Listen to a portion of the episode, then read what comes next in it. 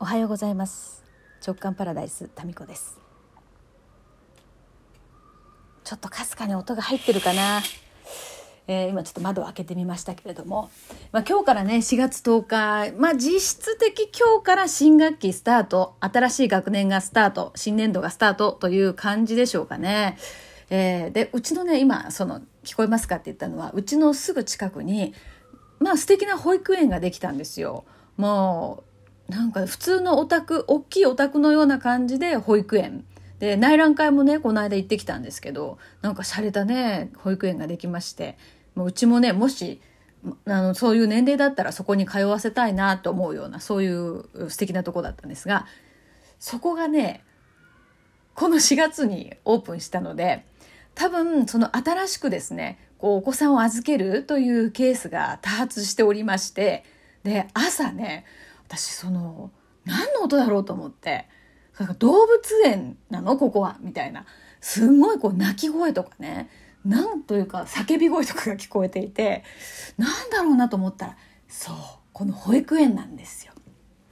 みんなね朝お母さんとね別れを惜しむその絶叫ですよ。やだ そういう、こう、初めてのですね、えー、登園っていうか、そういうケースももしかしたらあるのかもしれないし、他のところから転、転入というか、えー、変わってここに来たのかもしれませんよね。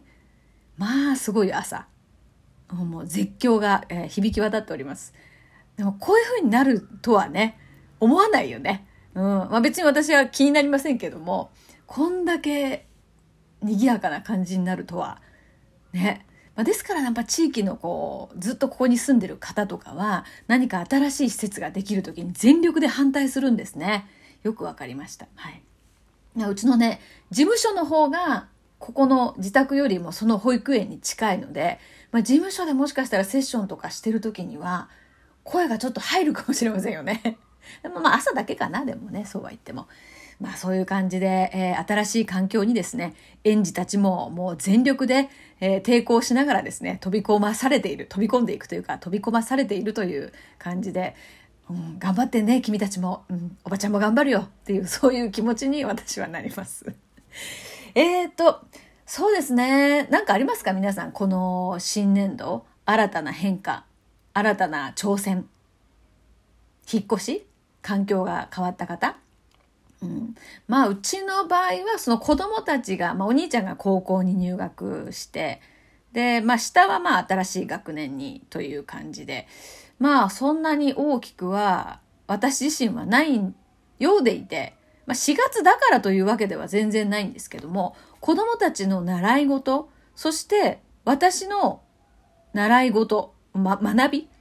が少しですね変化しましたね。えー、この4月からまあ、その4月から始めようって別に思ったわけじゃないんですけど、たまたま4月に先週ですね、えー、体験に行ってきた次男はですね、スポーツ、なんて言ったらいいのか、スポーツ教室？なんかアスリート育成っていうそういうタイトルが一応ついてるんですけど、要は子供たちの、うん、なんか基礎的な体の使い方を遊びながらあ教える、体験するみたいな、そういうところがね、ありまして。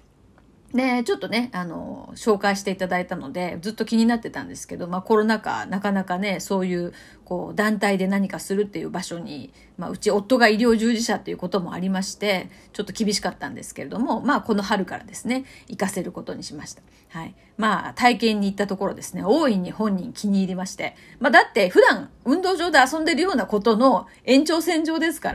ら、すごくね、楽しいだろうなと。まあひたすら走るとかね、ひたすらなんかジャンプするとか、うん、なんかそういう感じなんですよね。そうそう。だ普段だから彼はやってることをそのまんま、えー、そういうこうプロの指導の方のもとやるということで。まあね、次男がね、すんごい怪我が多いんですよ。で、そういうのもあって、もう少し体の使い方を基本的にですね、安全な、えー、なんか指導のもと、うん、やってもらえると、どうせね、遊ぶんだったら、そっちの方が私も安心だなと思って、そこに入れることにしました。まあ本人も気に入ってるのでね。まあそれであのシューズを買いに行ったっていうこの前の回の流れになるんですけど、それでイケメンの、えー、店員さんに出会ってドキドキみたいな、そういう春ですねっていう、そういうのがあるわけなんですけど、まあそれが毎週あるんですね。で、私自身は、そう、あの、これもまたあの、たまたまというか、まあ、そのプログラムなんでしょうね。液鏡と言いまして、この間も言いましたけど、こういうこう、ね、えー、税畜っていうものを使って占うということ。これはまあ、旧世紀学の延長線上でも同じだからカテゴリーに入るんですけども、その気学の流れでですね、それをやることにしまして、まあ、土日もですね、ちょっとこう時間見つけてですね、練習してたんですけど、結構面白い。うん、面白いっていうのは結構自分のその潜在意識をその体系化するというか言語化する一つのツール自分の潜在意識を表に出すツールとして非常にこれは面白いんじゃないかなと。ただ奥が深いので、えー、この読み解きがねすごく難しかったりするのでちょっとじっくり勉強してからですね、うん、まあ自分のその練習ではしますけど誰かにあのやるっていうのはもう少し練習を重ねてからかなと思ってるんですけどまあクラブ JK のですね何人かには ちょっとちょっとなんかあの聞きたいことないみたいなすぐに、えー、こうやって練習台にねみんな巻き込まれるというそういう現象が今、えー、すごく身近なところでは起こっております。はいまあでも時間がちょっとかかるので、まだそんなにたくさんのね、方をその場でシャシャシャっていうふうには、そういう感じでは全然ありません。何せ、先週始めたばかりですから。でもさ、私結構ね、東洋系の何かものって縁があるんですよ。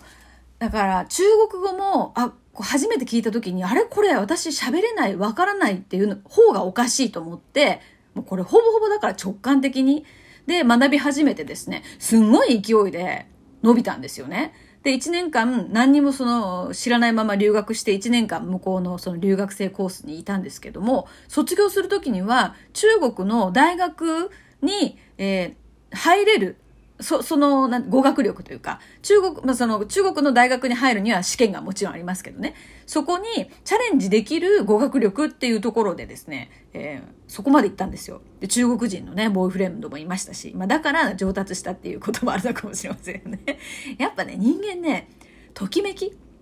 ドキドキとか楽しさとかそういうものと一緒だったらですね伸びるんですね何事も。そういうのとうまくこうくっつけるっていう工夫が必要ですよね。でも工夫したところでそうなるのかなたまたま、そう、そういう、まあ、素敵な、こうね、男性がいて、まあ、彼もね、アーティスト、画家だったんですよ。こう、画家でした。それでもこのね、アトリエがですね、四合院っていうこの中国の昔ながらのありますよね。なんかドラマとかに出てくる、なんか平屋がこの字型になって、あの、ある集合住宅じゃないですけど、そういう感じで真ん中に、こう、顔洗うとことか水場炊事場があってでそこですよ。うん、そういうところでね彼は絵を描いていてでトイレもちょっと離れたところにあるんですけど凍ってんですね冬はね。でそこまでこう行ってですね、えー、であのそこでこう絵を描いてまあそうか絵を描いてもらったりしたなそういえば。彼の作品に私がねモデルとして登場してますよ。うん、まあどうなったかね彼もね。まあそういうことで、えー、中国語も結構ですね結構な勢いで上達しましたしでまたこの旧世紀学もですねなんなんかもともとそのそういうなんか雰囲気っていうかエネルギー的なものをキャッチしていてでそれが自分が感じていることが旧世紀学のその視点で見た時に重なるっていうことがすごく私としては楽しいんですよね。あ、そういうことやっぱね、みたいな。まあ、そこも楽しい。まあ、これもだから学んでいけば奥が深いので、うんまあ、そこ入り口あたりでそう感じているだけなんですけどすごいですね。結構入るかな声子供たちの絶叫マシンが。本当に動物園みたいですね。私なんかな何事かなって。ねこういうことですよ。入ってないかなとうん。なのでこのそうそう。であとね北京にその留学してた時に私はその針をね肩こりがひどくって針に通ってたんですよ。でそのまあ専門的な向こうってそういうねあの針の大学がいっぱいありますからで紹介してもらってそこのなんか有名な先生にね針をしてもらっててすっごいこれがまた体に合ってですねあのそうだいぶ楽になったっていう経緯がありました。でそうほら花粉症の時期もねちょっとこの福岡市にあるちょっと一風変わったですね。この鍼灸院に行ってでそこの先生がもうそら壺にさあの音のいろんな自然界の音のん何の音これ？なんか今落としたね。なんか自然界の音のバイブレーションをですね、壺に聞かせるみたいな、そういう感じで、もう一回行くとですね、その年の花粉症の時期って、そんなにひどくはならないんですよね。まあ波はありますけど、そう、だったり、まあ何が言いたいかっていうと、東洋系の何かが合うんですよ、私に。ね、私ね、タロットカードとか、そういうものも勉強してみたいなと思って、いくつかね、扉を、そういうこう、そういう世界の扉を叩きかけたんですよね。だから、ルノルマンカードっていうのも、まあ、タロットとは違いますけど、あのー、そう、買いましたし、ですけど、なんかね、こう没頭してのめり込む、のめり込んで勉強するっていうところまではいかなかったんですよね。ただ綺麗だなと思って今もあのオブジェになってますから、そのカードもね。だけど、この東洋系のやっぱりこの液鏡とかですね、えー、旧世紀学っていうのは、まあ私に合ってるんだと思う。っていうかね、これ前世でやってたんじゃねみたいな、そういうこう安心感っていうか、しっくり感があるんですよね。うん。あ、そうだそうだ。で、あと、この春からのスタートという意味では、ちょっと皆さんに報告が、スタートというか、チェンジですよね。報告があったので、それをね、言わなきゃいけなかったですね。あ、でも今からちょっと税理士さんのところに、顧問税理士さんのところに行かなきゃいけないので、ちょっとこの回はこれにて、はい。